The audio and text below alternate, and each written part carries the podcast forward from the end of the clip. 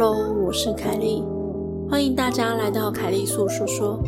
凯莉素说说节目内容主要是鬼故事、都市传说、日本怪谈、真实形式改编的创作鬼故事。而除了以上的主题，还有跟另外一位主持人 Steve 一起合作，我们会聊一下经典鬼片啊、有趣的事情等等。今天没有 Steve，今天只有我，来听个在汽车废弃场挖宝的鬼故事吧。今天的故事是网友投稿的创作故事，希望你的耳朵能带你感受到毛骨悚然的氛围。我最近非常倒霉，爱车前几天遭三宝攻击，因为爱车年纪已高，一般维修厂已经没有可替换的零件，但我实在舍不得报废呀。于是我四处寻找零件修复，找着找着，我就去汽车报废厂找料。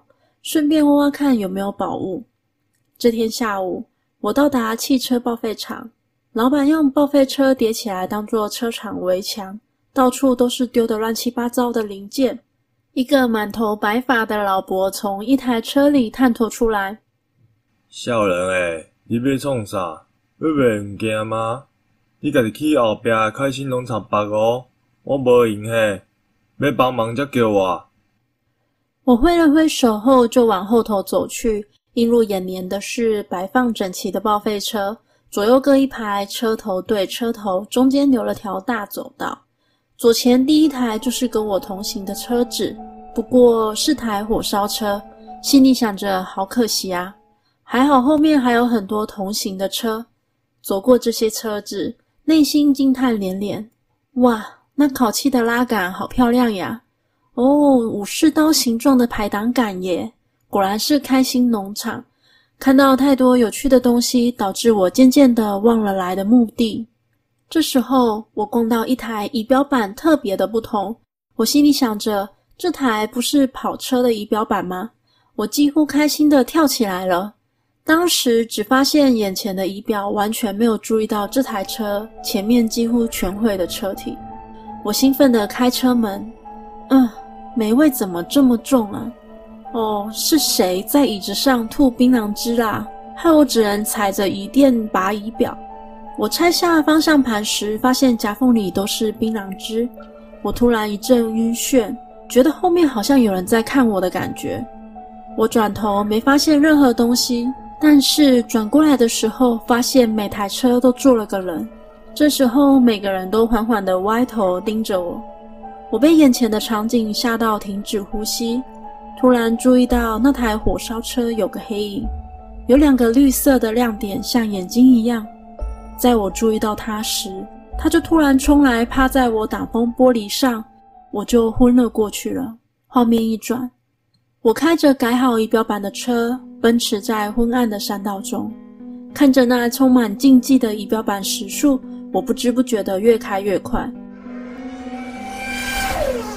即将冲往山顶的最后一个盲弯前，车子引擎突然发生一阵巨响，随后车子开始冒火。这时候，我发现整台车无法控制方向盘，油门刹车也失效了，车子像个发射的火箭，直直冲往山崖的那一侧。随着极快的速度，车子冲出了护栏。我在车上看着离自己越来越近的海面，加上超真实的失重感。不断的尖叫着，小雷，起床哦！哎，起来啦！哦，原来是梦，我还以为自己要死了呢。就算你有偌爱一台车，跳车跳到困去，嘛受伤啊！要困顶等去困，先惊去往地哦。哦，哈，跟跟啥？这边这侪车拢死过人哦，像头前迄台火烧车，就是阮好友走山路走到意外的车。然后加这车红啊！哦，那这仪表板多少钱啊？两万就好啊！你敲诈哦？就我家有啊，啊无准刷，无差。靠！网友的创作故事到这里结束了。他还有投稿自己跑山发生的小故事。也有喜欢跑山的观众朋友吗？有的话也欢迎出来 say 个 hi 哦。第二则故事开始喽。话说，那是一个冬天的夜晚，我与朋友相约台南白河的秘密口袋名单土鸡城。因为上山上的晚，虽然才下午五点，天却已经黑了。不过我常常清晨跑山，不太影响我。再说晚上在山中吃烤鸡，也有不同于一般的感觉。我享受了一顿美味佳肴后，想说很久没有跑咖啡山道了，就想去那里跑跑。朋友也没什么意见，于是我们说走就走啦。我们走一七二县道接红叶隧道，后面连着一七五县道的温泉区，一边欣赏晚上温泉区旅馆的夜景，一边往后山前进。过了温泉区后，是约每二十公尺才有一盏路灯的区域。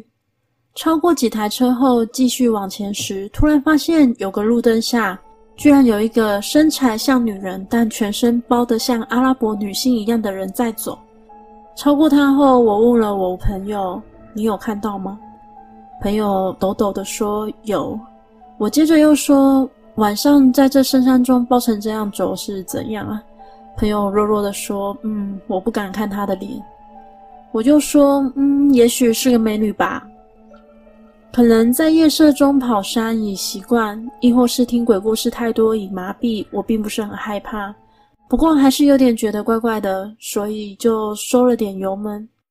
在过了这段少路灯的路线后，是更深山的无路灯路线。”我以六十的速度过着一个又一个的弯，突然一个反光片让我紧急刹车。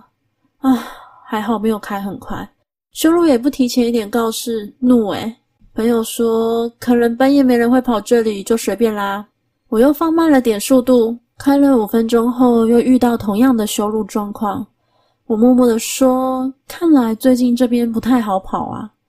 朋友回我没差啦，你把我平安带下山就好了。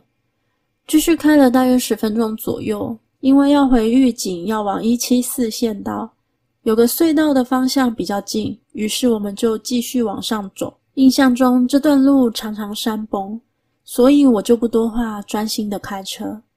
快到隧道前，过一个弯后，突然发现有个戴着鸭舌帽且白头发的阿伯骑着脚踏车。我靠，这太扯了吧！在完全没路灯的山路里骑脚踏车是哪招啊？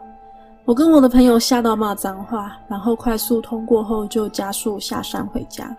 我心想还好跑得慢，不然一定出车祸。故事结束喽，今天的节目就到这里喽。圣诞节要到了，是不是还没想到交换礼物要送什么？我最讨厌想礼物了，但是圣诞礼物一定要送地狱版本的呀，让收到的人笑也不是，哭也不是。我贴了个有趣的圣诞礼物挑选网站在说明栏，有兴趣的可以参考参考哦。欢迎在 First Story 的留言区留言给我，也可以到 YouTube 或是 FB 粉专找我。下次你想听听什么故事呢？我们下次见喽。